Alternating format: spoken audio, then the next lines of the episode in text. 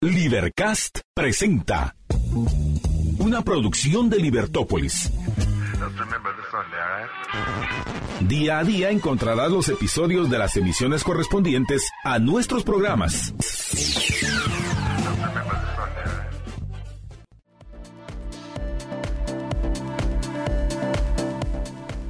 Muy buenas tardes, estimados escuchas. Estamos en una nueva emisión de su programa Libertópolis al mediodía. Les saluda Jorge Jacos. Marta Yolanda se une con nosotros más adelante. Y pues hoy tenemos un programa interesante. Recuérdense que hoy es miércoles y los miércoles a partir de la una estará con nosotros eh, Frederick Gimpel con el segmento de cómo vender más. Y Hoy les tenemos una propuesta, que nos envíen sus preguntas o, temas que les gustaría que habláramos con relación a las ventas, a cómo vender más, cómo, cómo atender mejor a los clientes. Y todo eso lo pueden, nos pueden mandar sus dudas, sus preguntas o los temas de los que quisieran que habláramos con Federic al 4585 4280 4585 4280 eh, envíenos desde ya qué, qué temas les gustaría gustaría que tratáramos o si tiene alguna duda en particular específicamente con relación a este segmento que hacemos todos los miércoles de cómo vender más. Y eh, pues em, estaremos aquí con Frederick a partir de la una para eh, atender sus, sus consultas. Así que recuerde, el, WhatsApp es 4585-4280 y allí usted puede enviarnos sus mensajes y tanto sugerencias de temas como eh, solicitudes o dudas que tengan de cómo vender más, que es el segmento que tenemos todos los miércoles a la una de la tarde con Frederick Gimpel. Y eh, adicionalmente eh, a las a la una y media, pues tenemos como también todos los miércoles estará con nosotros Renny Bake y tenemos el segmento de El Patio de Atrás, en el cual vemos temas relacionados que tienen que ver con la relación entre Guatemala y Estados Unidos y a nivel internacional. Pues hoy tendremos varios temas interesantes de qué hablar. A partir de hoy arrancamos también con información así de la semana de temas electorales en Estados Unidos. Recuérdense que ya básicamente ya arrancó la campaña. Y estas, eh, este año pues hay elecciones eh, casi generales en Estados Unidos, pero sí de la presidencia y de em, toda la Cámara Baja del Congreso de las, la tercera parte del Senado.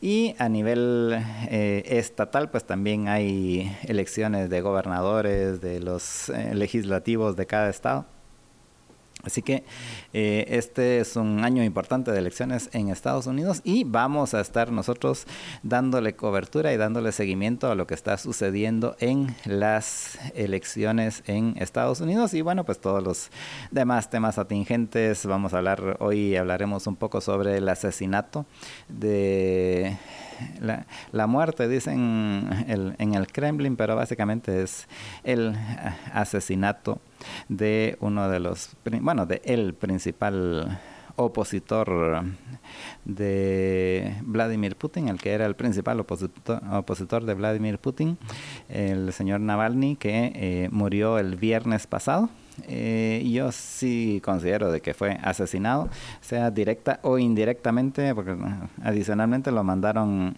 o sea, si alguna vez ha leído usted algo acerca de los gulags, pues más o menos algo así lo mandaron a una, a una cárcel en Siberia, así ya eh, literalmente en el círculo polar ártico.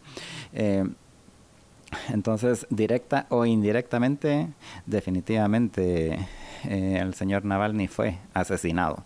Y eh, pues eso es otro de los temas que vamos a, comentar. Esto va a ser en el patio de atrás. Y aquí pues hablaremos de los temas como sigue el, viaje del el presidente Bernardo Arevalo. Ya entiendo que hoy llegaba ya a España, ya pasó por Alemania, fue donde, primero estuvo. Ahí fue donde pienso que bastantes... Eh, fue donde más reuniones tuvo. Estuvo se reunió con bastantes, eh, varios presidentes y varios primeros ministros y la, em, la secretaria de la, de la, Unión Europea y varios otros eh, funcionarios. Luego fue a Bélgica, luego estuvo en, Francia, luego ayer estuvo ya en, en Suiza, allá se reunió con eh, varios funcionarios también así de los organismos internacionales, incluso con los del Comité Olímpico Internacional para ver si resuelven el, el diferendo que hay con el Comité Olímpico Internacional que ha hecho que desde hace año y pico los atletas guatemaltecos compitan con, bajo la bandera del, Comité Olímpico Internacional y no con la bandera de Guatemala. Em, pues entonces eso ha sido parte sí de la, de la gira europea del presidente Bernardo Arevalo y eh, pues hoy entiendo que ya está llegando a España en donde se va a reunir con... Em, el, presidente de España, se va a reunir con el rey de España también y también entiendo que mañana en la tarde, creo, hoy sí, mañana, mañana en la tarde de, de, Europa, o sea, mañana en la mañana de aquí, va a participar en una entrevista ahí con el presidente de EFE. Eh, así que pues todo eso va dentro de la de esta gira europea. También el, ayer se reunió, el, no, el, lunes se reunió el presidente Arevalo, se reunió también con, en el día que estuvo en París, se, reunió también con la organización del sector privado de, eh, de Francia que apoya a las empresas francesas que quieren tener operaciones o quieren expandir sus operaciones fuera de, de Francia, algo así, el equivalente de como la Hexport de aquí. Y eh, pues estuvo también ahí proponiéndoles precisamente el que vengan empresas francesas a Guatemala a invertir en algunos de los proyectos. Eh, él habló específicamente de los proyectos grandes como el metro, o, puertos o aeropuertos, pero en general eh, para que vengan a invertir aquí. Veremos si tiene algún resultado esta, esta eh, charla que dio ahí en, en, esta mm, organización.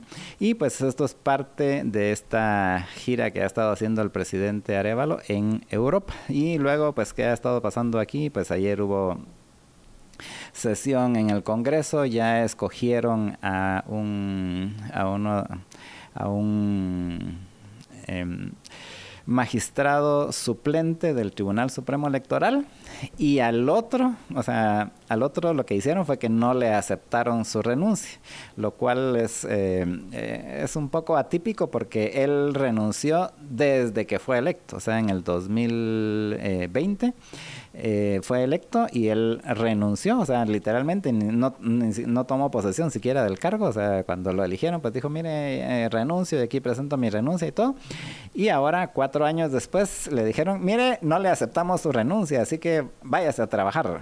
Y pues esto es eh, parte de lo que decidió ayer el Congreso, veremos qué sucede con este, en este caso en particular, pero solo con el otro, al, otro, al que sí eligieron ayer, el, el otro magistrado, ya con eso sí ya se puede, em, ya puede conformarse el pleno de, de, magistrados del Tribunal Supremo Electoral, o sea, ya habrían, ya habrían cinco eh, magistrados y, eh, y entonces con eso pues ya se van a poder eh, reunir el pleno del Tribunal Supremo Electoral para las decisiones que han estado posponiéndose básicamente porque ya llevan casi tres meses los otros cuatro magistrados titulares que están fuera del país. Entonces pues esto es algo de lo que sucedió ayer en el Congreso. ha habido mucho revuelo con relación a una propuesta que presentaron también los del partido Movimiento Semilla con relación a una mm, modificación a la, a la ley contra el crimen organizado en la cual lo que quieren es em, quitar esa o, más bien modificar la cláusula por medio de la cual está suspendido el partido Movimiento Semilla y, eh, y que ya no pueda hacer eso un juez, que un juez en el área penal pueda suspender a un partido político. Eso es básicamente lo que, lo que propusieron ayer y que entiendo que quieren que pase rápidamente en el Congreso. Obviamente pues están viendo cómo hacer para que el partido Movimiento Semilla pueda quitarse de encima la suspensión. Eh, aunque pues está siempre la, el argumento de que obviamente este cambio pues no les aplicaría porque es, porque es un cambio posterior a la suspensión un cambio en la ley posterior a, la suspensión. Pero eh, pues eso es parte de la discusión que hay actualmente con relación a este tema. Y eh, pues eh, ahí solo me resta recordar de que aquí nosotros pues no, desde que se planteó esa legislación y otras y otras legislaciones similares allá por el 2006, o sea, hace 18 años, desde esa época nosotros nos opusimos precisamente porque había mucha em, esa legislación, esa y otras legislaciones, aparte de que las consideramos inconstitucionales, le dan un poder extremo a algunos funcionarios y en aquel momento, cuando nosotros nos opusimos a esa, a que se aprobara esa legislación de ese tipo, eh, nos cayó por todos lados y nos dijeron, sí, ustedes lo que pasa es que están defendiendo a los narcotraficantes porque esta legislación se va a utilizar contra los narcotraficantes. Pues el problema es que la legislación es tan abierta y es eh, tan, le da tanto poder discrecional a los funcionarios, incluyendo a los fiscales y a los jueces, que eh, podrá decir, podrán decir o podrían haber dicho, lo dijeron más bien, que esta legislación iba a ser para eh, atacar al crimen organizado y atacar a los eh, narcotraficantes y todo, pero realmente se puede usar contra cualquiera y se puede usar contra cualquiera de manera política eh, y ahora 18 años después pues está comprobando que lo que nosotros dijimos hace 18 años pues era cierto, esa legislación se puede usar contra cualquiera, no solo contra los narcotraficantes como decían, porque esto va en la misma línea de estos que han, dicho y que, y que por cierto ahorita algunos de ellos están sufriendo las consecuencias de aquellos, se recuerdan que siempre decían, no, no se preocupe porque el que nada debe, nada teme y eso solo se va a usar contra los criminales. Pues eh, ahí está que no, se puede usar contra cualquiera, contra usted, contra mí, contra cualquiera, se puede utilizar porque le da una gran... Eh, ventana, de, abre una gran puerta de poder discrecional a los funcionarios y que lo pueden usar en contra de sus enemigos políticos y pues es parte de lo que estamos viendo actualmente. Eh, y lo peor es de que quieren modificar solo lo que les afecta a ellos específicamente en este punto cuando buena parte de esa legislación es inconstitucional y se debería de eliminar, no solo esa parte que es la que les afecta a ellos actualmente. Ya hice mi comentario al respecto, así que vamos a ir a una pausa. Pero antes de ir a la pausa, déjeme contarle que voy a disfrutar ahorita en la pausa de este gelato de dulce de leche. Aquí lo pueden ver, en la, aquí me están viendo en la, en la transmisión. Y eh, Marta Yolanda va a estar disfrutando también el, un gelato de vainilla. Esos son los gelatos que vamos a disfrutar ahorita en la pausa. Y eh, usted también puede disfrutar los gelatos de Primo de Roma yendo eh, a cualquiera de las tres tiendas. Una está aquí en la zona 10 en Fontavela, la otra está en Pradera Concepción en Carretera El Salvador y la otra está en el Picoteo de Miraflores que está en el tercer piso del Centro Comercial Miraflores, ahí en la, en la Roosevelt. Y eh, en estos tres lugares usted puede ir, si usted ha ido alguna vez a las tiendas de Primo de Roma, verá que puede incluso ver ahí cuáles son los sabores, probar algunos para ver cuál es el que más le gusta. Y em, Luego pues ya pedir un, un, vasito, un cono para disfrutarlo ahí en el centro comercial y adicionalmente pues llevarse un medio litro de un sabor, un medio litro de otro sabor para disfrutarlo en su casa o en su oficina. Así que eh, usted puede hacer eso en cualquiera de las tres tiendas de Primo de Roma. Pero adicionalmente puede también llevarse, puede también pedir los gelatos de Primo de Roma a domicilio que llegan hasta su casa, hasta su oficina. Solo tiene que llamar al 3190 9912. 3190 9912 es el teléfono, el celular y el WhatsApp de Primo de Roma y puede usted comunicarse con ellos y si no tiene dónde apuntar ahorita el teléfono que recuerdo es 3190 9912, pues no se preocupe, puede ir al em, sitio de Libertópolis, en libertópolis.com, diagonal patrocinadores, y allí encuentra los teléfonos de todos nuestros patrocinadores para que no tenga que apuntarlo ahorita si no tiene dónde hacerlo cuando va en el vehículo. Y eh, o puede ir solo a libertopolis.com, ahí en el menú va a ver que dice patrocinadores y llega a la, misma página. Así que es fácil eh, comunicarse con nuestros patrocinadores y eh, así como Primo de Roma. Recuerde 3190 9912 y recuerde también de seguirlo en sus redes sociales en Facebook e Instagram buscándolos como Primo de Roma. Vamos a una pausa y regresamos con ustedes en unos minutos. Estamos en su programa Libertópolis al mediodía.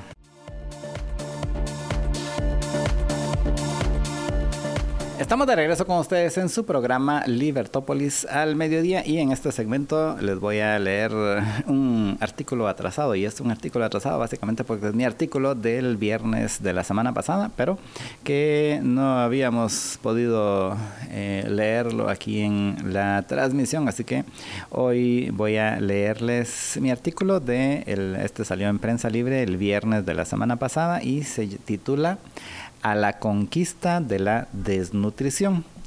Em, y, dice así el artículo, la desnutrición es uno de los problemas más impactantes en el país. No se ve tan fácil a simple vista, pero está muy cerca.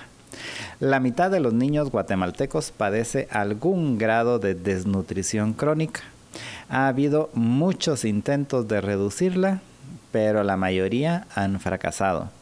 Sin embargo, gracias al tesón de empresarios visionarios, finalmente una solución sostenible parece brillar en el horizonte. La desnutrición crónica al inicio de la vida es una condena a una existencia por debajo de las expectativas de la mayoría. Si le afecta a un ser humano en la ventana de los mil días, periodo desde la concepción hasta que cumple los dos años, sus efectos le acompañarán de por vida.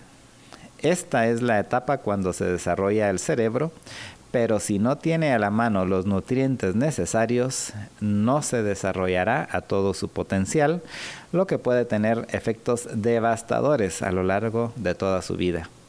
Y aquí no hay vuelta atrás. Si no se resuelve el problema en esa etapa, nada que se haga después podrá resolver el problema de fondo. Por supuesto que la desnutrición crónica tiene otros problemas y uno de los principales es que los niños, es que los niños todo su cuerpo, no solo los cerebros, no llegan a alcanzar todo su potencial. Pero todavía hay casos peores, que son los de desnutrición aguda. Esta los puede llevar incluso a la muerte. Y de esta también hay mucha en Guatemala. Los gobiernos han intentado reducir la desnutrición crónica, pero han fracasado estrepitosamente. En los últimos años, por ejemplo, el gobierno ha destinado entre 5 mil millones y 10 mil millones de quetzales anuales para actividades que buscan reducirla, pero en lugar de reducirse, se ha incrementado. En paralelo, el grupo Castillo Hermanos desde hace muchos años ha buscado formas de combatir la desnutrición. Luego de realizar varios proyectos, incluido el de cambiar completamente una comunidad, llegaron a la conclusión de que había que sistematizar el proceso de tal manera que no solo se trataran los efectos, sino que se lograra cambiar las causas subyacentes de una manera sostenible en el tiempo.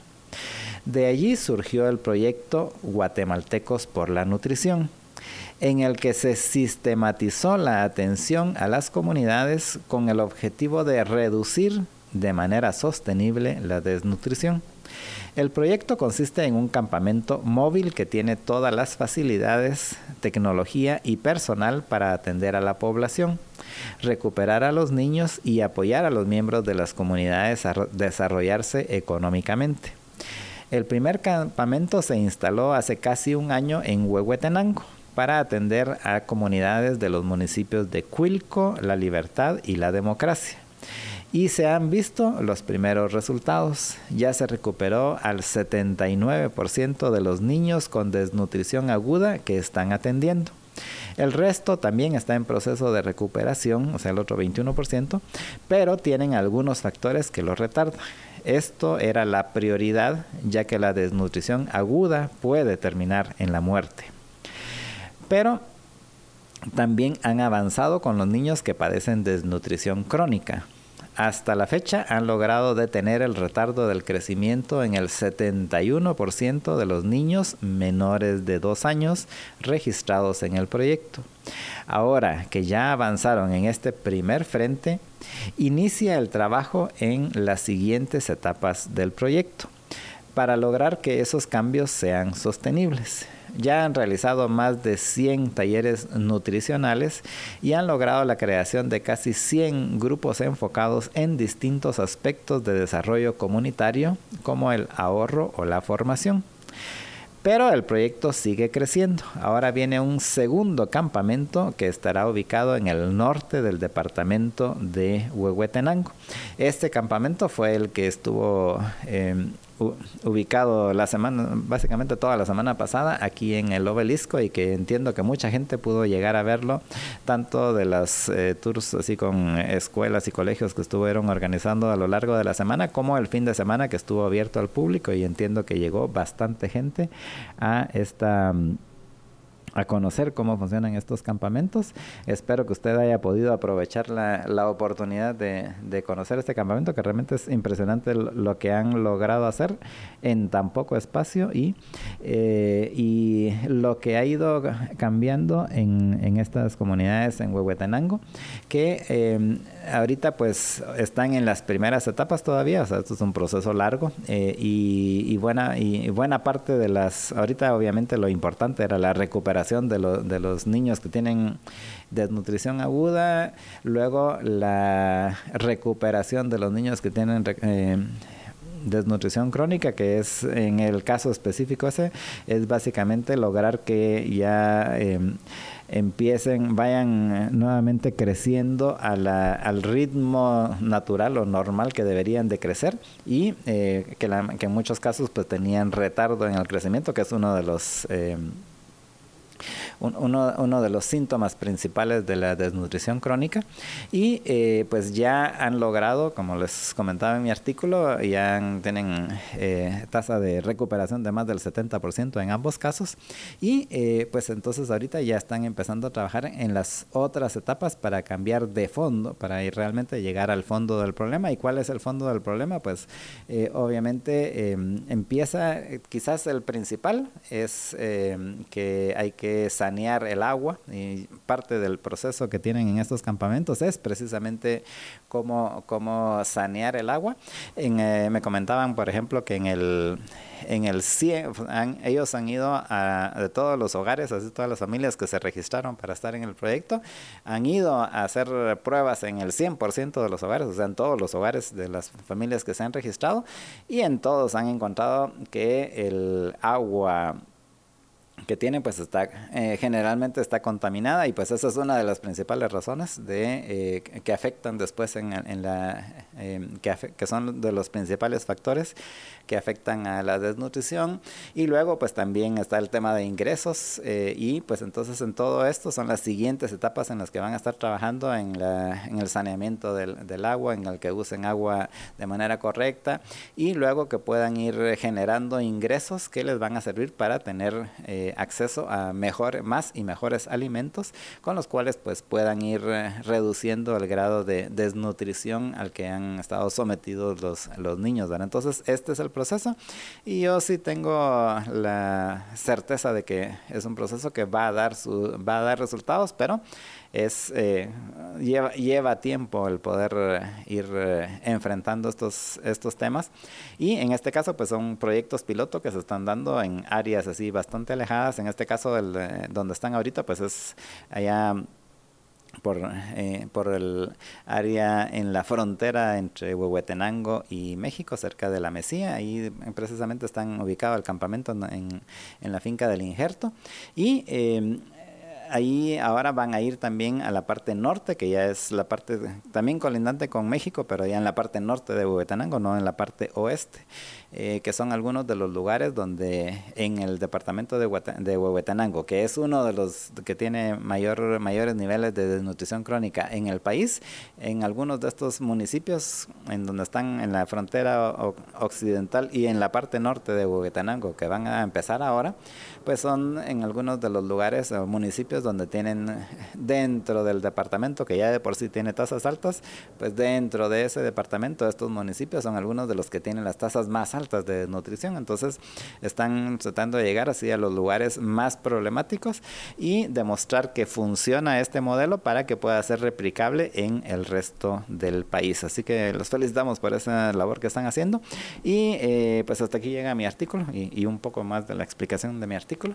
Y vamos a ir a una pausa y regresamos con ustedes en unos minutos, pero antes de ir a la pausa, déjeme contarle que em, en Mr. B Self Storage es el líder en Centroamérica de la industria del autoalmacenaje. Ellos tienen presencia en tres países, 12 ubicaciones, más de 3.000 espacios y 22 años de experiencia.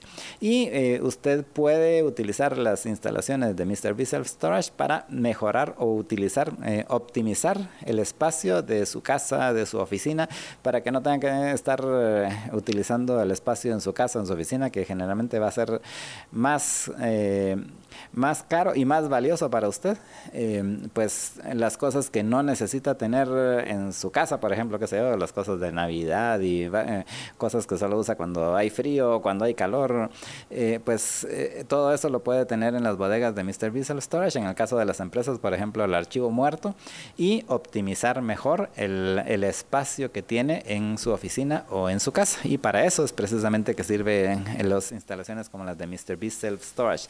Así que em, si quiere más información, pues puede llamar al 2314 49 49 2314 49 49 y recuerde que ese teléfono pues también lo encuentra en eh, libertopolis.com diagonal patrocinadores si no tiene ahorita dónde apuntarlo y puede comunicarse con ellos para ver las distintas opciones. Tienen bodegas desde muy chiquitas hasta bodegas grandes donde usted puede tener la Em, las cosas, repito, que no necesita tener todo el tiempo en su casa o en su oficina para poder aprovechar y optimizar mejor el espacio y su inversión, obviamente, en estos espacios. Así que recuerde, 2314 49 49 es el teléfono de Mr. B Self Storage. Encuentra tu espacio.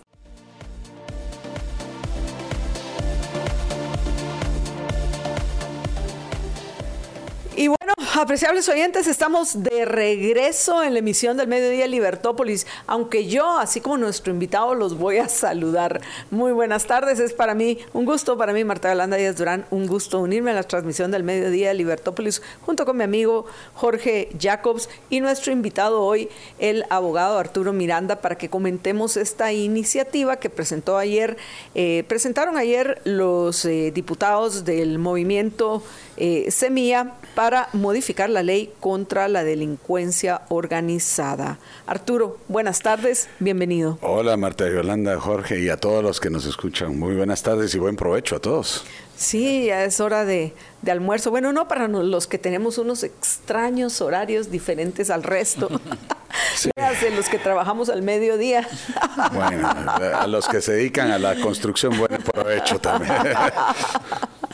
Arturo, ayer eh, los eh, eh, diputados del movimiento Semilla presentaron una mm, modificación a la ley contra la delincuencia organizada, que pues bueno, nos gustaría antes de que comencemos a hablar de cuál es esa modificación, que pusiéramos en contexto a los oyentes, porque antes de que comenzáramos, comentábamos con Arturo acerca de que si fuese por Jorge y por mí, nosotros declararíamos inconstitucional toda la ley, no solo unos artículos.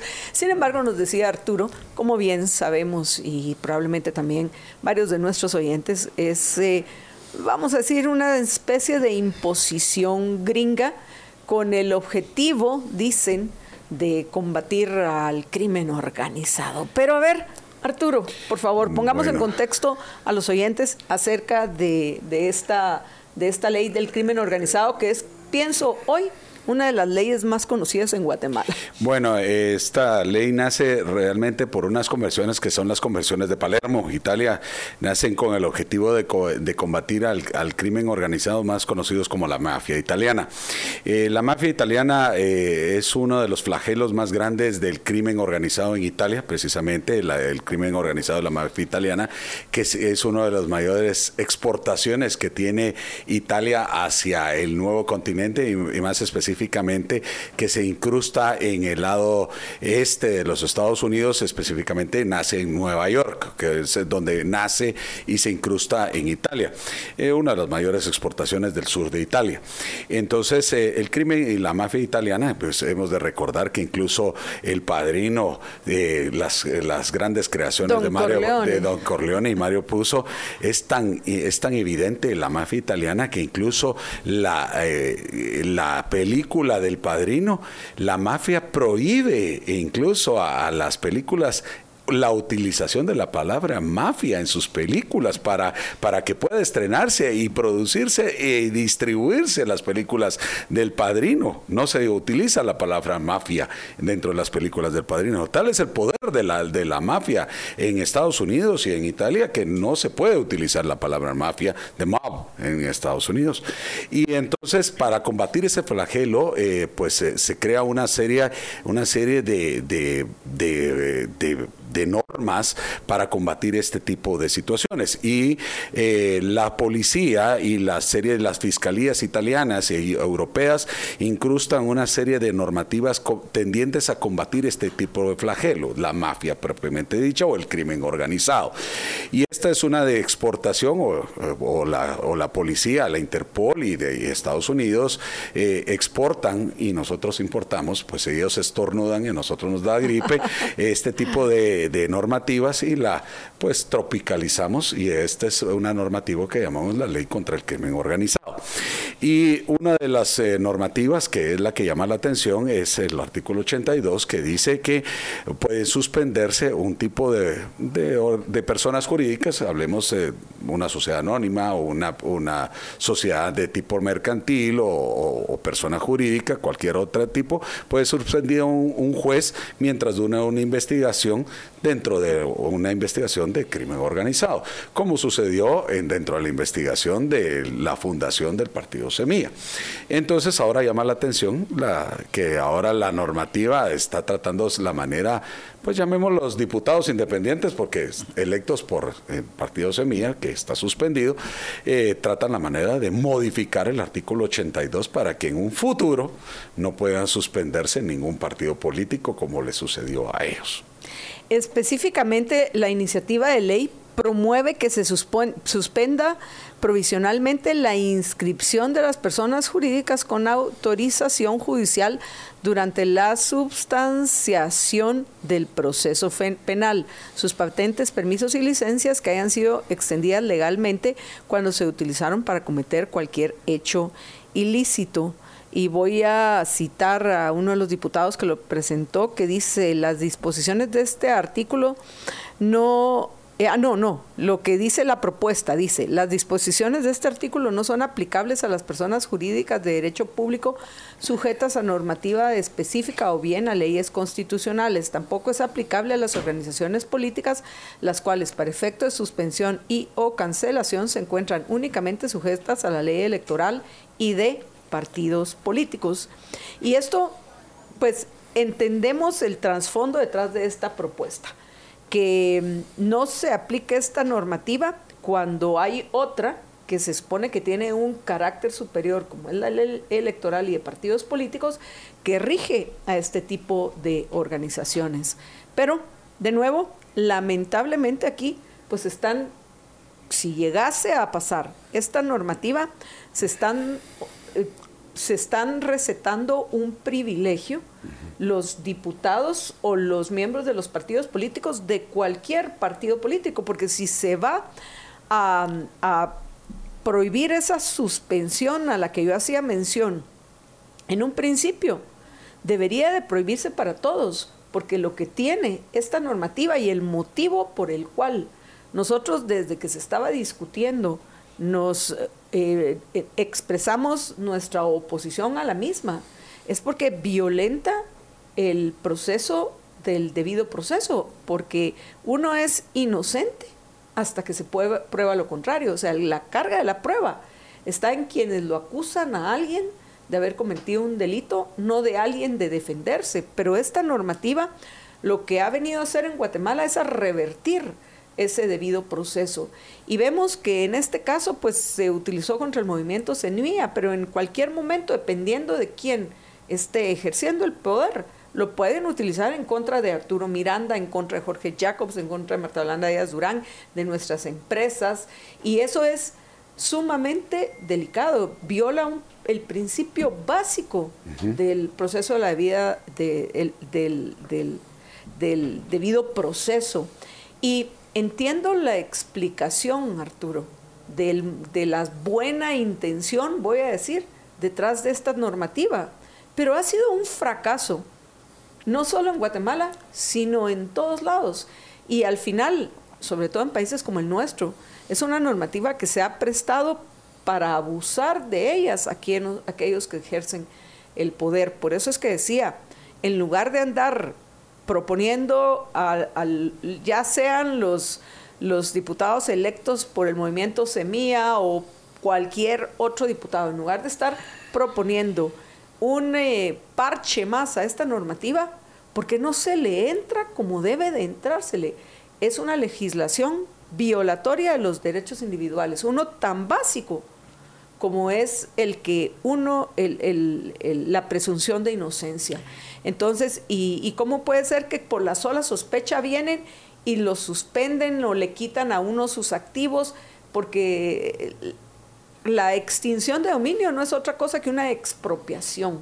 Así es. Sin ninguna base legal, porque una persona no ha sido no ha sido probado aquello de lo que se le acusa, no ha sido vencida en juicio.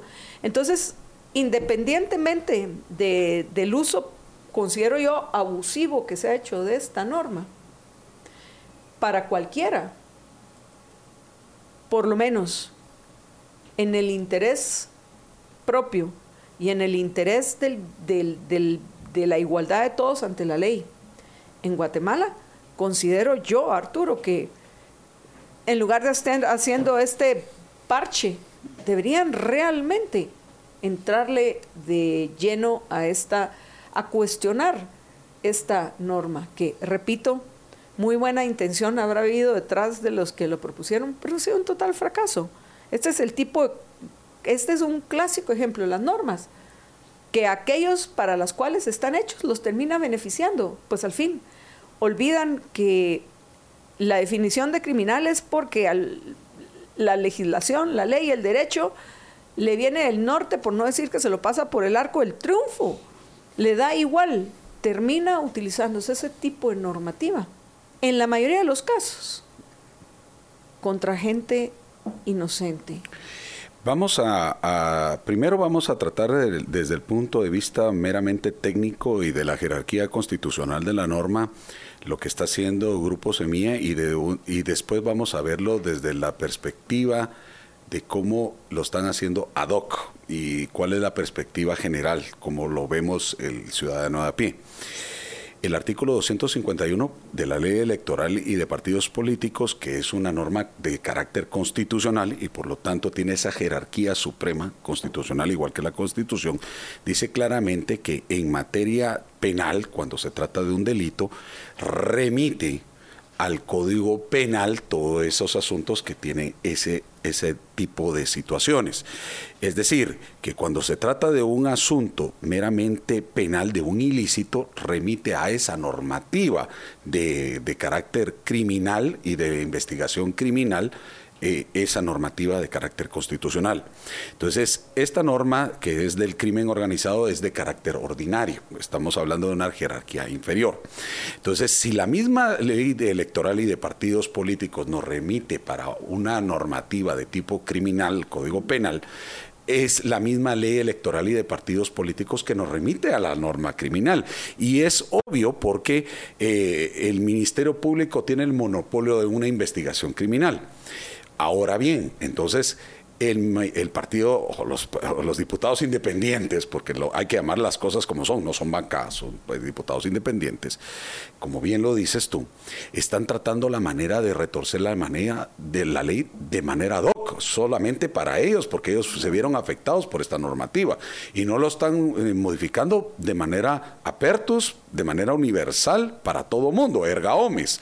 Entonces, yo me veo afectado porque me suspendieron a mi partido político, pero no lo estoy viendo de una manera universal para el beneficio de toda la población en general en Guatemala. Si la normativa per se, el artículo 82, afecta al derecho de presunción de inocencia, de la libertad, de la presunción de inocencia contenida en la Constitución, no estoy viendo o velando el, el, principio constitucional o de derechos humanos de toda la población de Guatemala, sino porque yo, partido político, diputado que fui electo como bancado, me vi afectado yo.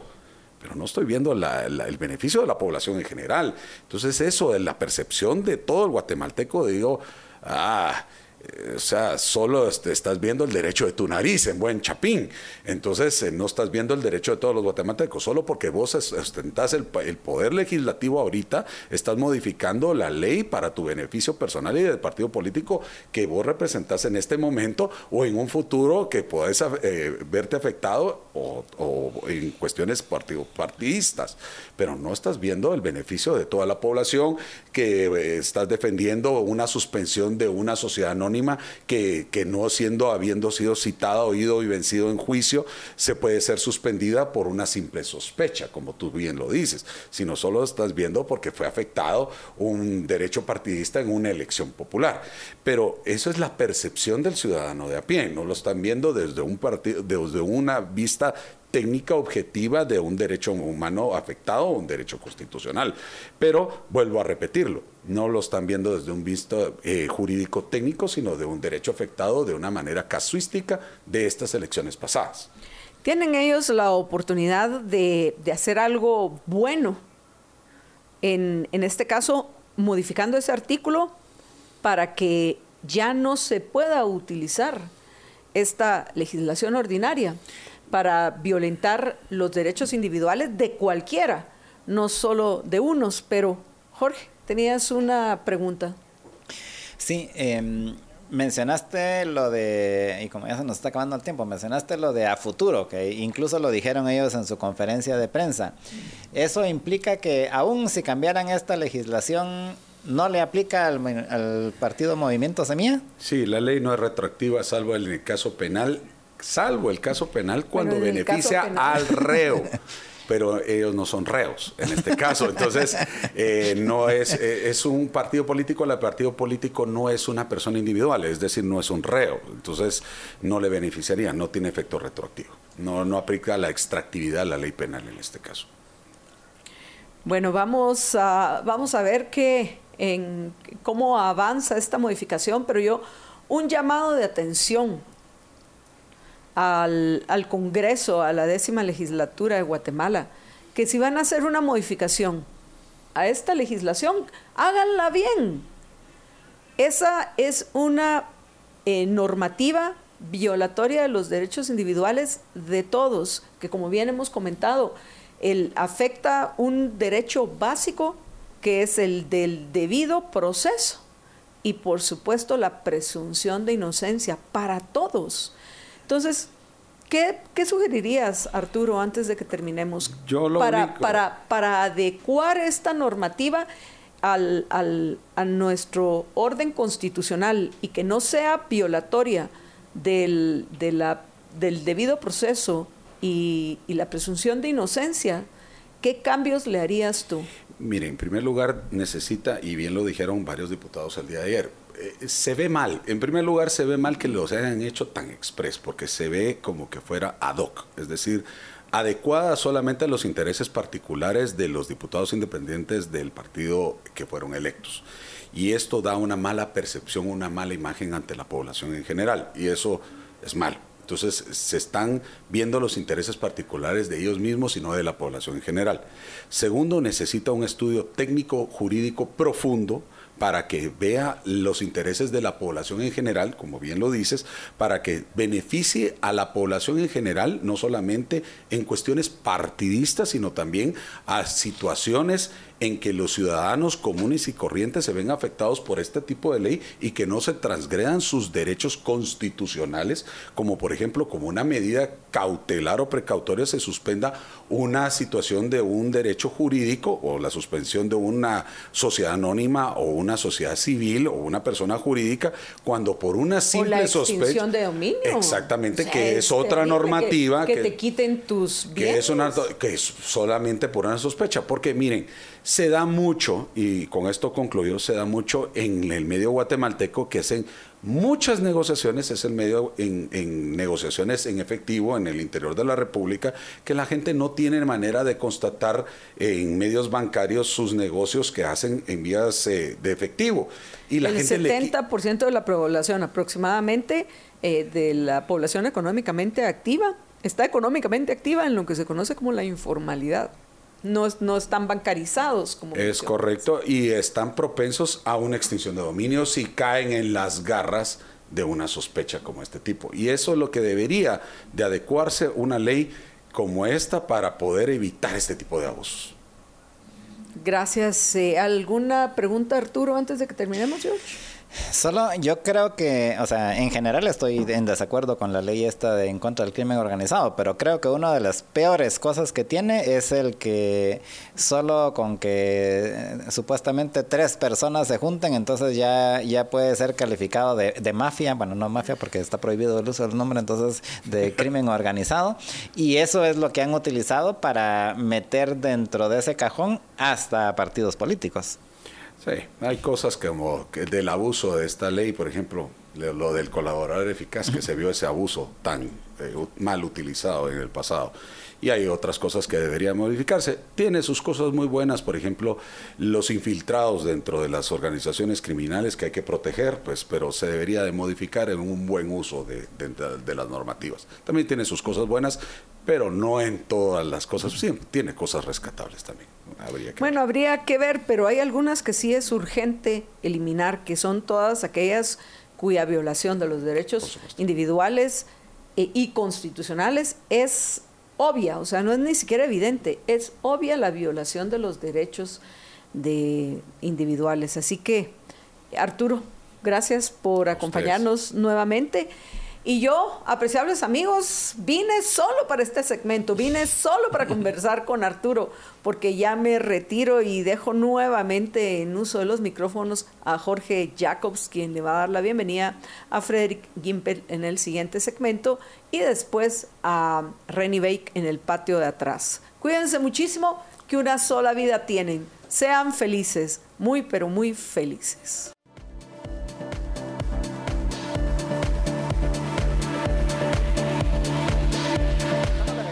En su programa Libertópolis al mediodía. Les saluda Jorge Jacobs. Ahora estamos en el segmento de eh, cómo vender más con Frederick Gimpel. Y le recuerdo a todos nuestros radioescuchas que si usted tiene dudas de lo que estamos hablando aquí o dudas en general del tema de, la, de las ventas, pues puede enviar sus mensajes o su pregunta al 4585-4280.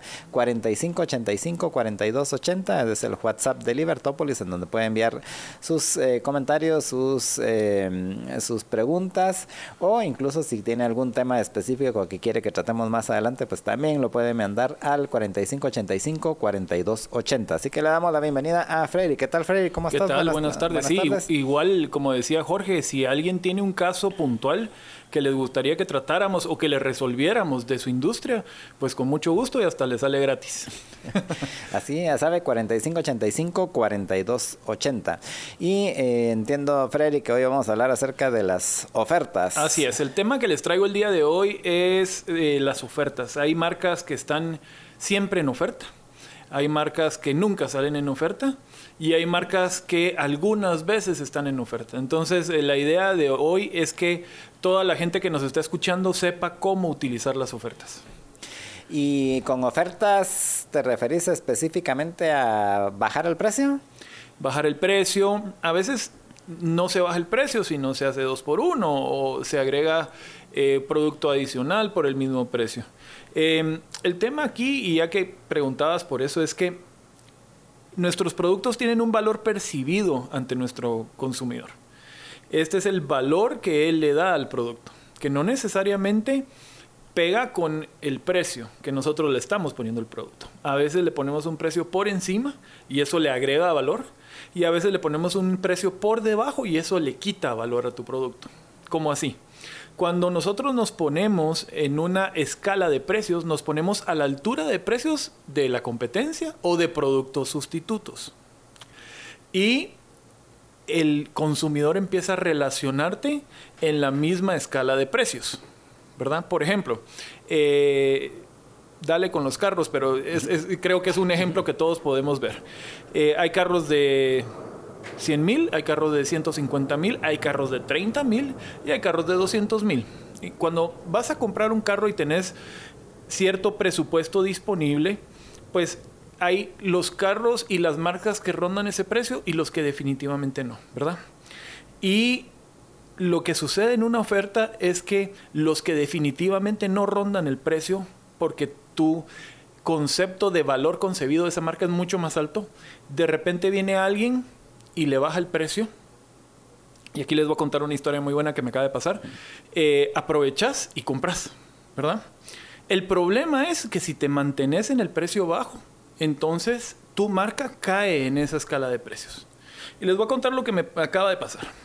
Estaba buscando yo una computadora para eh, una de mis tres hijas y em, pues salí con un presupuesto y hay una marca de la, de la manzanita que mi hija quería y que le dije, no, de plano esa no, ¿verdad? Porque es muy cara.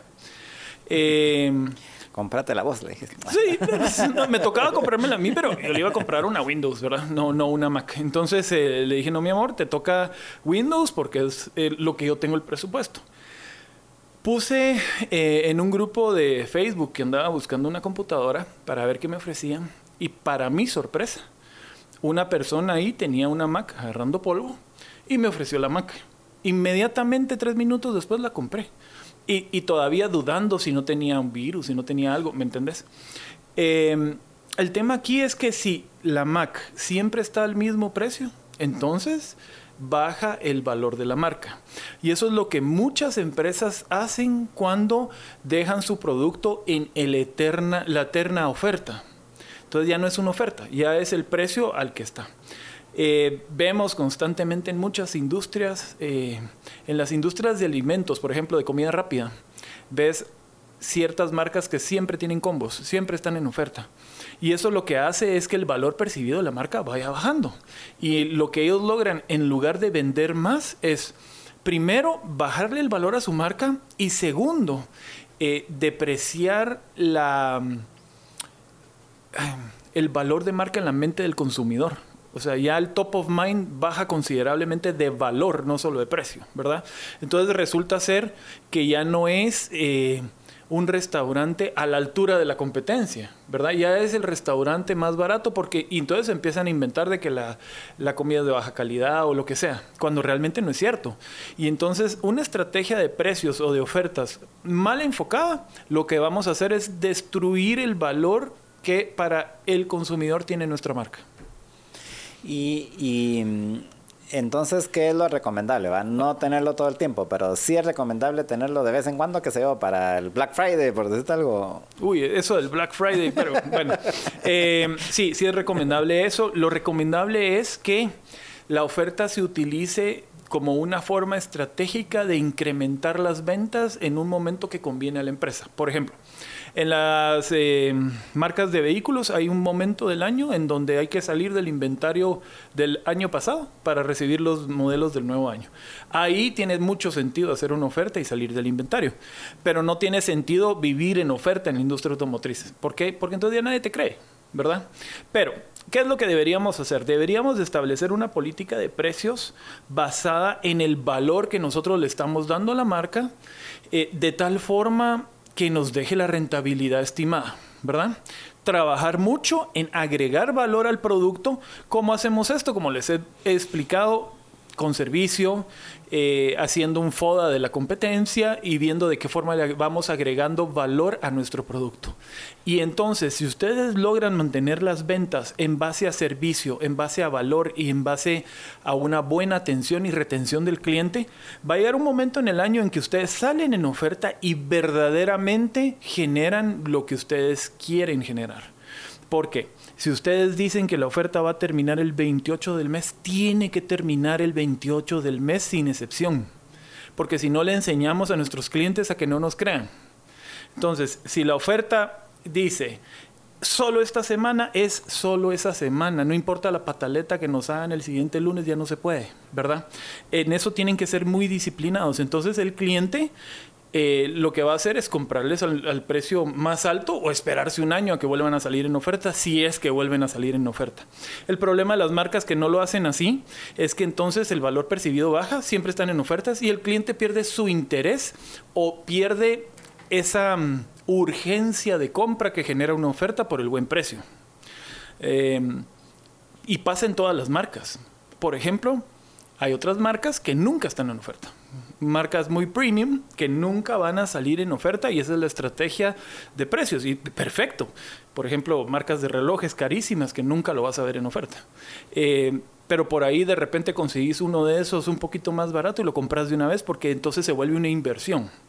Y al nosotros hacer eso, afectamos el valor de recompra de aquellas industrias que tienen un mercado secundario de recompra del producto usado como es el caso de motos, vehículos, casas, etc. Si nosotros vivimos en oferta, estamos afectando a toda la gente que ya nos compró en el valor del bien que compró. Y esto es complicado y, mucha gente no entiende que tienen que cuidar al cliente que ya tiene. Si el cliente que ya tiene ya te compró a un precio, no te puedes ir permanentemente por debajo de ese precio. ¿Y qué pasa si, por ejemplo, tenés 10 productos, ¿puedes tener uno de esos productos en oferta cada mes? Podrías, podría ser una estrategia. La, cosa, como te digo, es que no estés permanentemente en oferta. Y otros, digamos, hay marcas de, ropa que tienen un outlet. Y entonces ahí mandan todo lo de temporada y está constantemente alimentado el outlet. Perfecto. Pero el outlet no tiene el mismo valor que la tienda principal no tiene la misma ropa, tal vez desde una temporada anterior, se puede. Las marcas de vehículos hacen lo mismo. Cuando ya les va quedando un carrito que nunca se vendió de hace dos o tres años, lo mandan a los carros usados. Eso se vale. Pero lo que no se vale es que constantemente estemos en oferta. Y aquí viene, y aquí viene el otro tema. Muchos lo que les pasa es que ponen un precio, les fue muy bien en el pico de ventas y tienen miedo ahora a quitarlo. y esto le pasa a todos los gerentes de ventas. Me fue muy bien, ala, pero ahora si quito eso, ¿será que dejo de vender? Tenés que quitarlo, porque si no, sí vas a dejar de vender. Tal vez vas a dejar de vender 15 días, tal vez durante los primeros tres días la gente va a preguntar qué pasó con las ofertas, pero después se recupera la cosa y eh, recuperas el precio y recupera el valor ante la gente. Lo más peligroso que hay es que por tu miedo a terminar la oferta y a dejar de vender, nunca la quites. Y entonces lo que pasa es que después hacen una oferta sobre la oferta. O sea, ya le bajaste 30% y en eso dejas de vender al precio nuevo, porque ya la gente se acostumbró. Entonces te tenés que tirar otra oferta. Y ahí le pasa a muchos restaurantes eh, de comida rápida que cuando sienten ya no le están ganando casi nada a, la, comida. Ya hicieron desayunos de 20 quetzales y ya no hay margen de nada. A puras penas le, le, pagan a los meseros. Entonces, el error fundamental es hacer una oferta bajando el precio cuando pudiste haber agregado valor al producto. Yo tengo un ejemplo que... Eh, hay un sitio de, cursos en que, que, yo he comprado un montón de cursos ahí, pero ellos, eh, normalmente los cursos, eh, así el precio de lista, por así decirlo, son 80 dólares, 100 dólares, 200 dólares. Y siempre están en oferta. Y pues no siempre están en oferta, pero, pero por lo menos una vez al mes están en oferta. Y entonces el curso de 200 dólares te lo dan en 13 dólares. ¿va? Entonces uno va a 13 dólares, o sea, lo pago. Pues no va a pagar 200 dólares, pero por los 13 sí. Entonces, si en algún momento, y me ha pasado, eh, hay un, de repente veo un curso que me interesa y voy a esperar a, voy a, esperar a, la semana cuando bajan los precios para en ese momento comprarlo. Sí, y pasa, y pasa con muchísimos sitios de cursos y pasa con los boletos aéreos también. Si te das cuenta, los boletos aéreos tienen un valor percibido de lo que debería de, costar un boleto de Guatemala a Barcelona, por ejemplo. Eh, y más o menos lo tenés en tu mente, ¿verdad? El tema aquí es que de repente ese boleto, digamos mil dólares, que por ahí anda, eh, de repente salen 500 dólares. Entonces todo el mundo compra. Ahora, dejémoslo siempre en 500 dólares y llega un momento en que la gente te deja de comprar y ya el boleto estándar vale 500 dólares. Y ahora la oferta tiene que ser 300 dólares. Yo he visto todas estas páginas de cursos en Facebook que siempre están en oferta. A mí por lo menos me salen unas que siempre están y dicen valor 200 dólares, pero si compra ahorita se lo damos en 15. Ay, por favor, ¿quién va a comprar eso? Entonces, eh, eh, eso ¿Quién va a comprar eso en 200? No, y, y lo que pasa es que podría ser un curso muy bueno, pero ahí lo que entonces le quitaste valor. Entonces ya el que tomó el curso no puede decir tomé el curso en esta academia porque costó 15 dólares. Entonces ya no, no vale. Eh, nos mandan un mensaje, nos mandaron un mensaje por WhatsApp. Dice, ¿podrían preguntarle a Frederick cómo entrar al tema de la venta de bienes y raíces en Guatemala? Ok, sí, el tema de bienes, y raíces es un tema que hemos hablado muchísimo acá. Em, ¿Cómo entrar? Es relativamente fácil y se los puedo aterrizar en una fórmula. Entonces, te voy a dar un consejo. Lo primero que hay que hacer es buscar las debilidades de toda la competencia para que cuando uno salga al mercado de bienes y raíces haya salido con una propuesta de valor diferente a todo lo que ya existe. ¿Cómo así? Yo que tú me pondría, o yo que vos, me pondría a ver eh, cuáles son las debilidades de toda la gente en Guatemala, de tal forma que cuando yo lo lance mi marca y haga contacto con el consumidor, tengamos una propuesta de valor mucho más alto que todos los demás. Esta es una industria que está saturada. Hay muchísima gente metida en bienes raíces.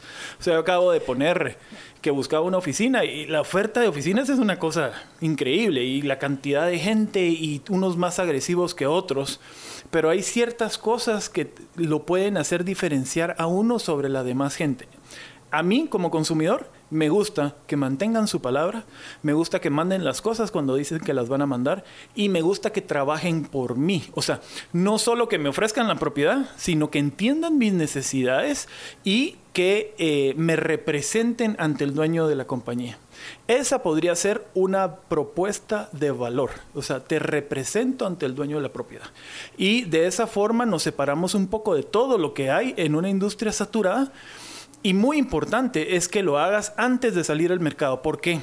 Solo una vez hacemos contacto con el cliente un primer contacto con el cliente, solo una vez. Entonces es bueno que ya sepas cuáles son tus promesas de marca, de tal forma que vivas bajo esa esencia y alineemos todos los recursos atrás de esa esencia. Si yo voy a ser el vendedor de bienes raíces que eh, contesto las llamadas, que cumplo mis promesas eh, y que represento a mis clientes de tal forma que les consigo lo mejor para ellos, entonces desde un principio tienes que amarrar todo lo que hagas abajo de esa esencia. Que al final es, lo, o sea, eso es válido para bienes raíces y para cualquier otra industria, ¿no? Así es, para cualquier otra industria. Pero lo que pasa es que bienes raíces, ala, yo, yo tengo amigos en bienes raíces que, que sí se la ven complicada a veces porque les dan la misma propiedad a siete corredores eh, y a veces uno tiene el cliente, el otro tiene la propiedad y tienen que repartirse la comisión como entre cinco. Eh, y gastan eh, gasolina y tiempo. Entonces, este mercado que es tan competitivo, la forma de salirse de ahí es con una propuesta de valor que supere a todos los demás. Entonces no importa, vas a crear tu propio océano azul, tu propio segmento en donde vas a estar solito. Y eso se puede hacer eh, nuevamente en cualquier industria también. En cualquier industria, en cualquier industria. Pero aquí no solo se puede hacer, hay que hacerlo. Si no, vas a empezar a, competir por migas igual que toda la gente. Y, lo que pasa es de que por otro lado es un, es un eh, segmento atractivo en el sentido de que muchos se dejan llevar, ala, pero las comisiones son, o sea, si logro vender, que sea un apartamento, una, una casa, pues voy a tener una buena comisión, pero el, problema, el problema es llegar ahí, ¿no? Ah, el problema es llegar ahí. Eh, tiene mucho atractivo en el sentido de que tiene mucho potencial. Sí. Y aquí hay otro tema que pasa en bienes raíces y es que eh, yo tengo un amigo en bienes raíces que eh, empieza a vender porque anda fregado de plata le va bien y ahora ya no está fregado de plata y ahora deja de sembrar y deja de vender hasta que está otra vez fregado de plata. Eso no te puede pasar. Eh, algo bien importante es la consistencia que vas a tener como corredor de bienes y raíces en base a tu promesa de valor. Entonces siempre lo tienes que hacer, siempre tienes que ser consistente con tu promesa hacia los clientes. Y entonces se va a marcar una diferencia y, en esa diferencia hay plata. Sí, al final es como diferenciarse ante, ante los potenciales clientes, ¿verdad? Sí, y la, la industria, la industria de, bienes raíces es, es, muy interesante y yo creo que todavía en todo servicio, en toda industria hay formas de reinventar lo que se está haciendo ahorita y hacerles una disrupción y inventar un nuevo servicio. Vamos, como lo que pasó con Uber. Habían demasiados taxistas. Sale Uber en un océano azul solito y resulta que es el hit.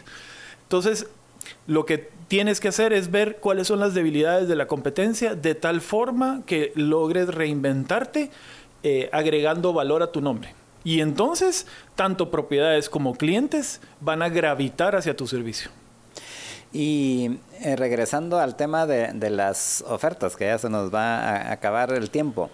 Eh, ¿En qué otros momentos es bueno o es recomendable que se puedan hacer ofertas? Y, eh, y qué otro tipo, por ejemplo, al inicio mencionabas, bueno, tal vez no bajarle el precio, sin decirle, mire, eh, si usted me compra esto, pues le voy a dar estas cosas adicionales, con lo cual en teoría pues le estás, eh, le, estás dando más valor por su precio, sin, sin necesariamente tener que bajar el precio. Ajá, y el tema es lo que dijiste, el valor por el precio, o sea, sigue costando 100 quetzales, pero ahora te doy bastante más producto, bastante más valor. Ahí están esos em, empaques que dicen 30% más o te amarran en tape otra cosita a la par. Em, todo eso es válido. ¿En qué otro momento salir en oferta? Las ofertas es algo que le puede generar efectivo, cash a la empresa en caso de emergencia. ¿Cómo así? Si una empresa se queda sin efectivo, está en quiebra técnica.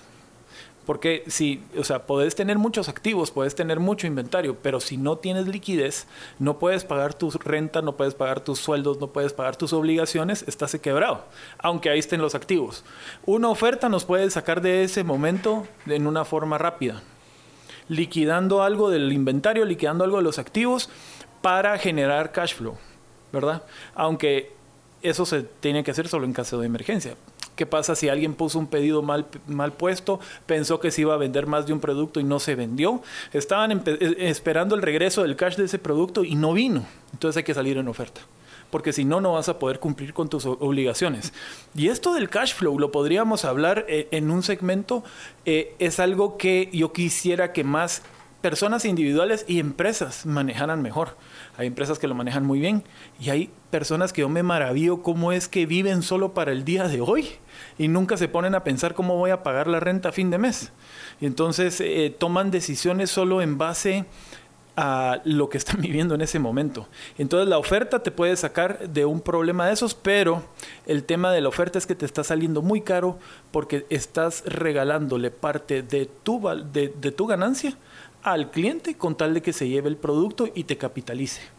O sea, lo ideal es no llegar a ese momento, pero hay, hay veces que sea por lo que sea, por problemas eh, financieros, por er, error, equivocarse en cuanto a eso de que, bueno, yo creía que este producto se iba a vender y resulta que no, que, no, siempre le, no siempre le va a pegar uno a, a todo, ¿verdad? Entonces, en esos casos sí es recomendable por lo menos salir del inventario, porque peor es que te quedes con el inventario, ¿no? Así es. Y acuérdense que como empresarios ustedes tienen que perseguir el dinero, tienen que tomar decisiones en base a la rentabilidad y bueno, si eso falló y hay que recuperar el dinero que invirtieron, hay que liquidar el producto, hay que salir en oferta para recapitalizarse y poder empezar de nuevo en un nuevo producto.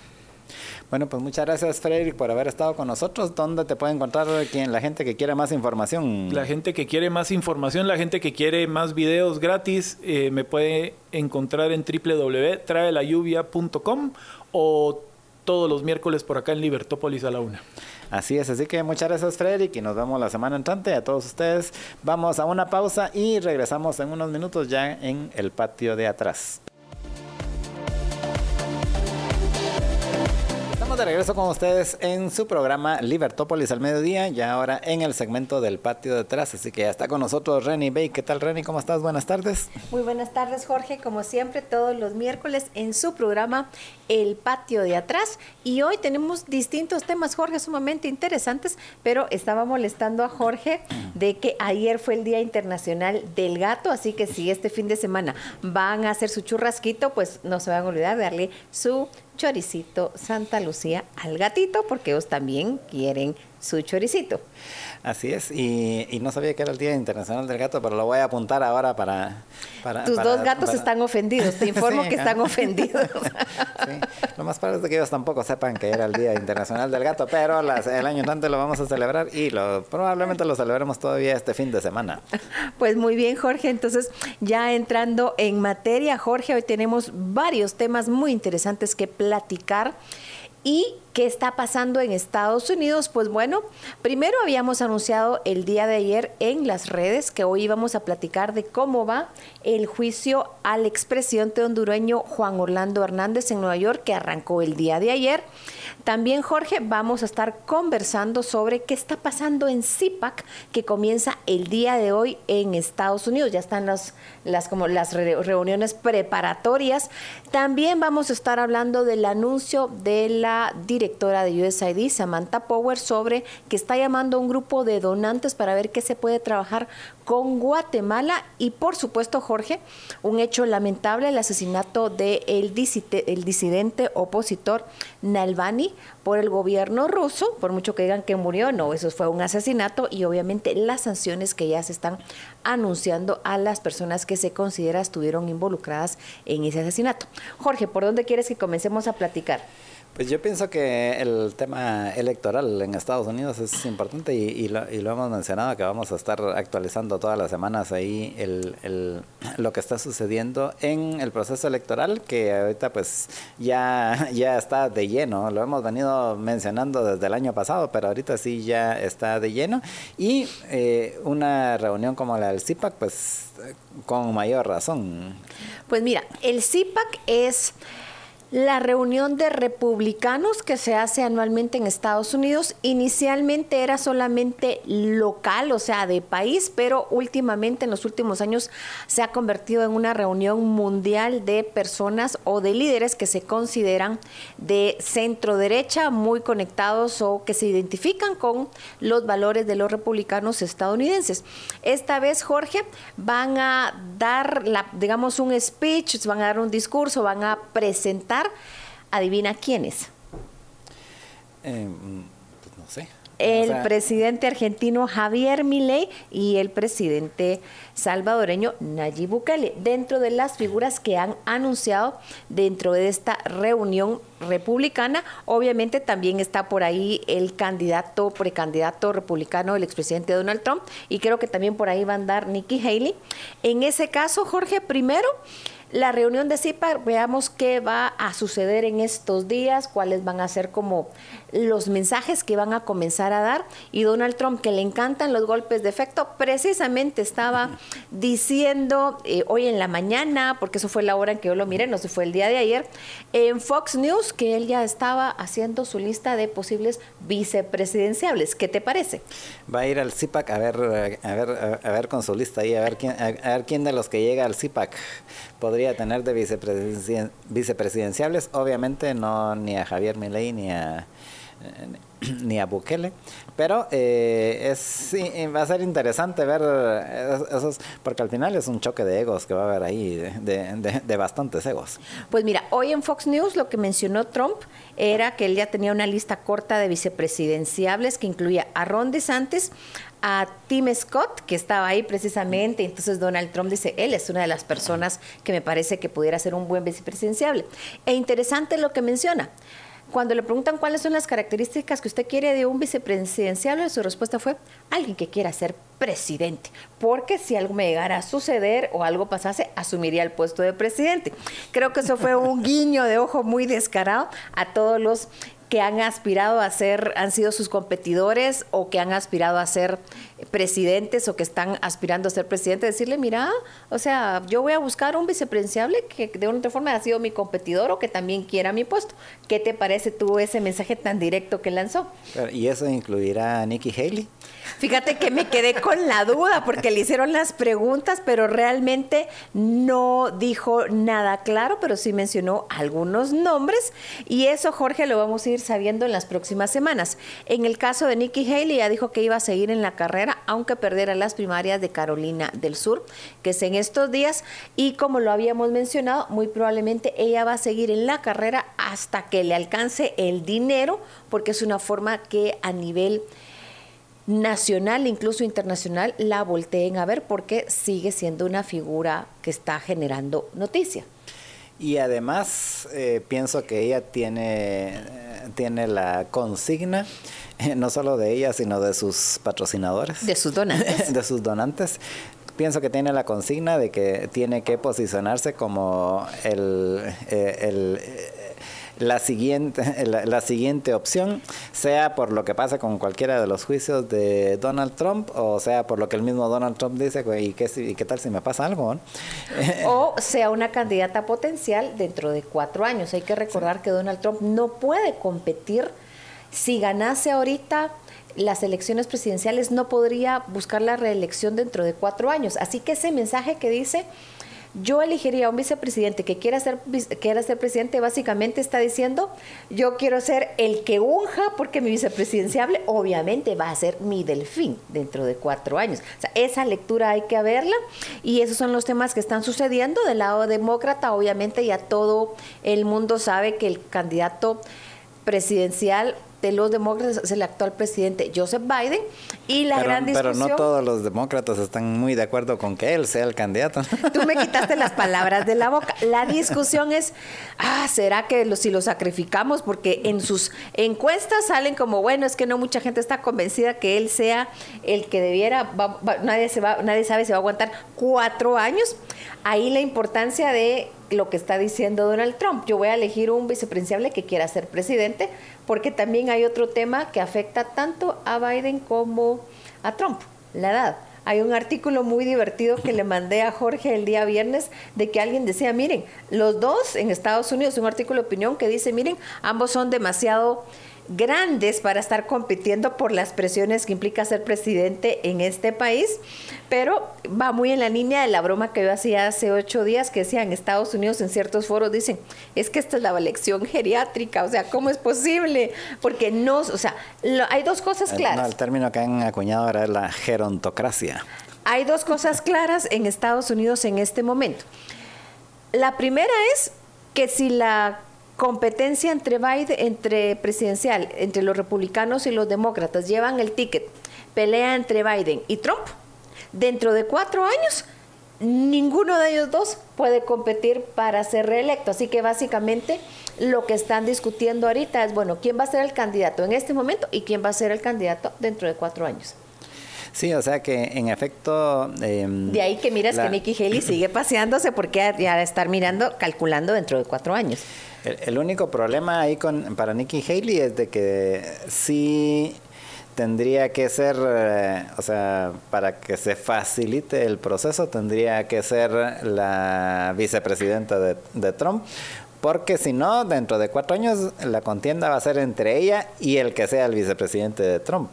En, el escenario, Trump, hago la en el escenario que ganan los republicanos, yo creo que yo estoy calculando un poco que está haciendo su cálculo de si me voy con o sus, dona, o sus donantes, o el cálculo de escenarios, si se vuelve la vicepresidenta de Trump o si espera y en el escenario que no gana Trump, automáticamente ella sería la que está mejor posicionada dentro de cuatro años en la mente del potencial votante porque de una u otra forma, la única otra cosa no clara en, este momento, o clara en Estados Unidos en este momento, es nadie sabe quién va a ganar en las elecciones de noviembre, porque hay muchísimas encuestas. Así que las dos cosas claras que hay en este momento en las elecciones de Estados Unidos es si compiten Biden y Trump, tienen que haber candidatos frescos dentro de cuatro años porque ninguno puede competir para la reelección. Y la otra cosa clara es que nadie sabe quién va a ganar en noviembre de este año, porque la moneda sigue en el aire y no queda claro ninguna de las dos elecciones. Biden no es muy popular, pero Trump tiene un grupo de antivotantes de los independientes que por eso nadie sabe en este momento quién va a ser de acuerdo a las encuestas, quién tiene el mejor potencial para ser electo presidente de Estados Unidos en noviembre. Lo que nos lleva a que la elección en este año en Estados Unidos muy probablemente se va, a parecer a las latinoamericanas. La gente va a votar en contra del, del otro candidato más que a favor de uno. Precisamente, pero bueno, Jorge, el tiempo nos come. No quiero dejar de mencionar rápidamente una noticia muy interesante también que no habíamos anunciado en el inicio, y es que Amazon entró en el índice Dow Jones. Como tú sabes, el índice Dow Jones de una u otra forma lista las empresas más grandes desde el punto de vista financiero y más importantes en Estados Unidos, pues Amazon está entrando al índice Dow Jones y Uber está reemplazando a una empresa de mensajería. Lo que te está diciendo es que las tecnológicas ya se están apoderando de una otra forma de muchas áreas en Estados Unidos, incluyendo, están entrando al índice Dow Jones, que dice muchísimo del impacto y del valor que tienen estas empresas. Especialmente si uno toma en cuenta eh, no solo la tradición, sino incluso el mismo nombre del índice, porque el nombre completo es Dow Jones Industrial Average, o sea, es el, así el, índice de empresas industriales, porque así empezó, ese, ese índice viene desde hace más de 100 años, y resulta que ahora ya no todas son industriales per se, o sea, como se considera, como se eh, considera empresas industriales, sino eh, ya empiezan a haber varias de las eh, empresas tecnológicas, que hay otros índices que tienen las las, las industrias tecnológicas, pero las empresas tecnológicas, pero el índice Dow Jones sigue siendo el Dow Jones Industrial Average sigue siendo el el qué el que está en la mente o posicionado como el índice más importante de las bolsas en Estados Unidos y a nivel global. Y es de lo que las, eh, esto es un índice que está formado por 30 empresas y eh, estas 30 empresas son así la crema de la crema en teoría de, de, las empresas en Estados Unidos o las empresas que cotizan en bolsa en Estados Unidos y son eh, los mejores ejemplos de lo que en los mercados les llaman las blue chips, que son así básicamente las, las mejores empresas, las empresas más recomendables. Y pues estas son eh, las que forman parte de este índice y es interesante que Amazon esté entrando ya eh, como una de las empresas. O sea, en este índice se hacen cambios muy de vez en cuando. O sea, normalmente las empresas que forman parte del, del índice de Dow Jones Industrial Average, pues pueden durar ahí 60, 70, 80 años en lo que van cambiando las tecnologías, porque a veces eh, generalmente la mayoría que han ido quitando es básicamente porque se han ido quedando atrás en la tecnología y han venido otras que lo reemplazan, como es el caso, en este caso, de Amazon. Están entrando nuevos factores en en el mercado.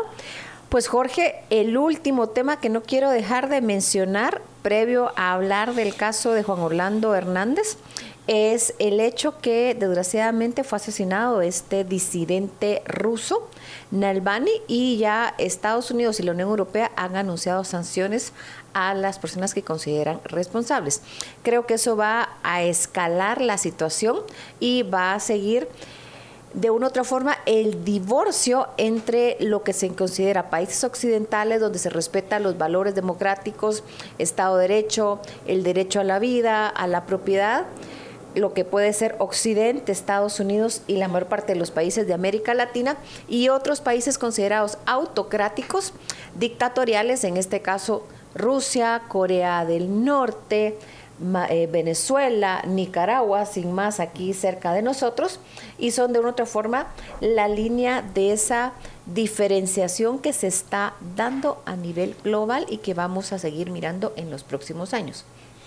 Así es, y eh, esto eh, realmente fue una triste noticia el, el, sábado temprano, en cuando nos enteramos, bueno, no el viernes, pero cuando nos enteramos acerca de la, del fallecimiento de Alexei Navalny.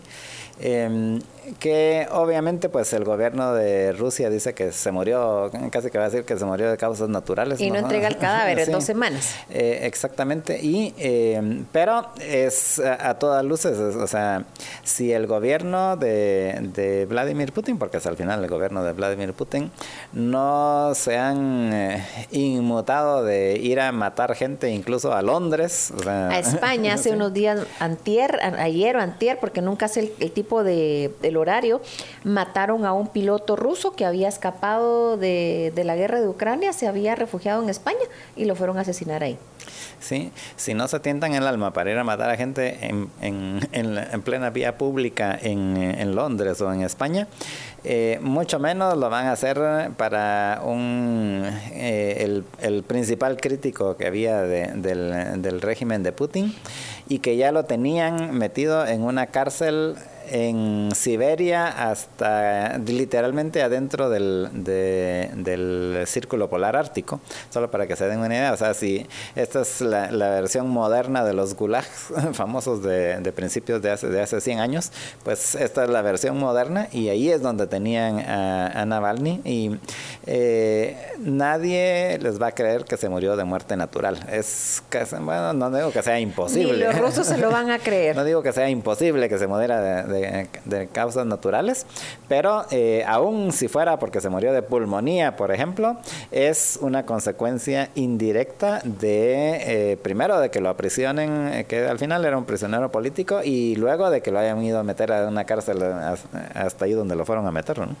Pero bueno, bueno Jorge, el tiempo nos come, lamentablemente lamentamos la muerte de Alexei Navalny y vamos a ir platicando en los próximos en, los próximos programas sobre cuáles son los sucesos derivados de esta situación? Sí, porque eh, lo que anunciaron ayer es que este viernes van a, anunciar las sanciones que va a poner el, gobierno de Estados Unidos en contra de funcionarios del gobierno ruso, precisamente por el asesinato de Alexei Navalny. Así que, pues, es, repito, es una muerte que, la, que lamentamos mucho. Obviamente, yo no, nunca conocía a Navalny, pero, pero sí su trabajo y pienso de que eh, no hay duda cuál.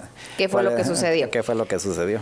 Pero tenemos que seguir con otras noticias, Jorge. Finalmente vamos a platicar sobre el caso de Juan Orlando Hernández, expresidente de Honduras, que fue extraditado el año pasado, hace más o menos un año, en estos, uh, en estos días estábamos hablando de esa extradición.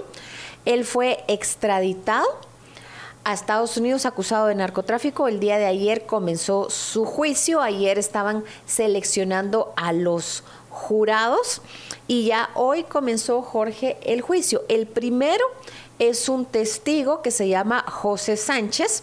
Es la primera persona llamada a testificar contra Juan Orlando Hernández. Él está acusado de tres cargos, de los cuales mínimo son 25 años. Su hermano Tony Hernández ya fue condenado básicamente a lo que se diría prisión de por vida. Está en una presión en el medio de la nada en California, que hay mucho frío cuando hay frío y mucho calor cuando hay calor. Y en el caso de Juan Orlando Hernández, Cosas interesantes, Jorge. Dos de los personajes que fueron extraditados casi al mismo tiempo que él, el Tigre Bonilla, que era su jefe de policía, y otra persona también relacionada a temas de seguridad, ya se declararon culpables y van a recibir su sentencia en septiembre. Me imagino que al declararse culpables van a colaborar en este juicio contra Juan Orlando Hernández. Y lo que dice el testigo es que Juan Orlando Hernández tenía un plan para mantenerse 25 años en el poder.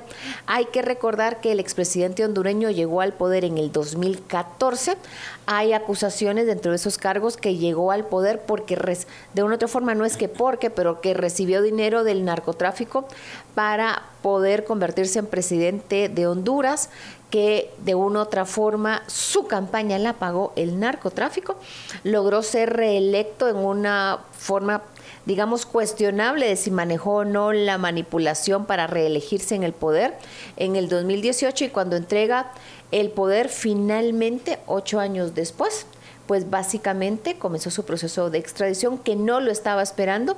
Él creía que estaba protegido por ser diputado del Parlamento Centroamericano, pero básicamente lo que le dijeron fue, no, usted está protegido cuando está en Guatemala, pero no en Honduras. Nunca entendí ese, ese análisis jurídico, no soy abogada, siempre lo digo, y terminó siendo extraditado. Aquí está la sede del Parlacén.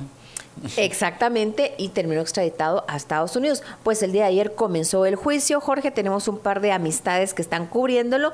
Había un frío y sigue habiendo un frío impresionante y nos prometen que nos van a estar actualizando del caso, especialmente si salen menciones a Guatemala, puesto que nuestra teoría es que en las acusaciones de Juan Orlando Hernández, más de una vez se menciona que la cocaína que él ayudó a trasegar desde Venezuela o Colombia, llegar a Honduras, terminaba mágicamente en la frontera con Guatemala. ¿Qué pasaba y quién estaba anuente a eso sucediera? Nadie sabe, por lo menos en este momento públicamente, y los que saben serán los agentes gringos, así que me imagino que en algún momento saldrán menciones a Guatemala.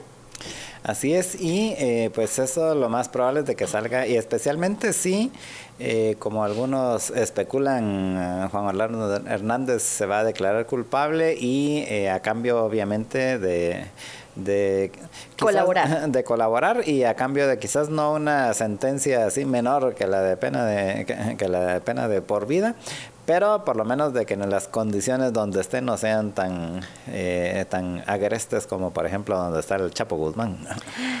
Como decía nuestro querido Mike Bigil, que espero en estos días cuando termine el juicio de Juan Orlando Hernández nos dé un análisis del caso.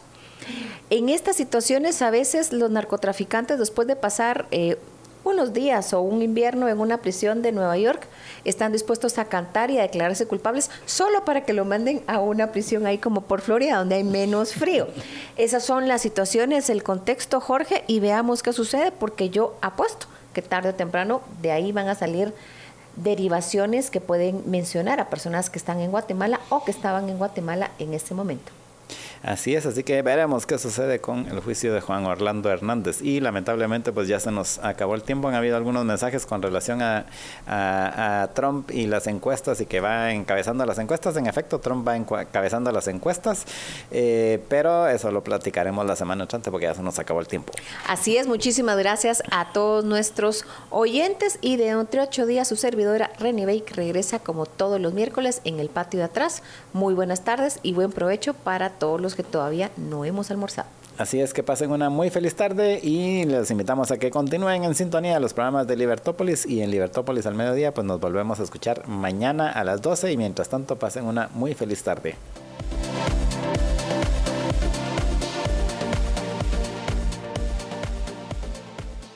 Libercast presentó una producción de Libertópolis.